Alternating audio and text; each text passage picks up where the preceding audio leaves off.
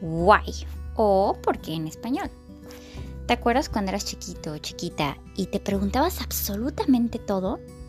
Bueno, pues resulta que yo sigo manteniendo esa niña interior y tal vez quizá eso me llevó a estudiar periodismo para hacer muchas, muchas preguntas, iniciando conmigo misma.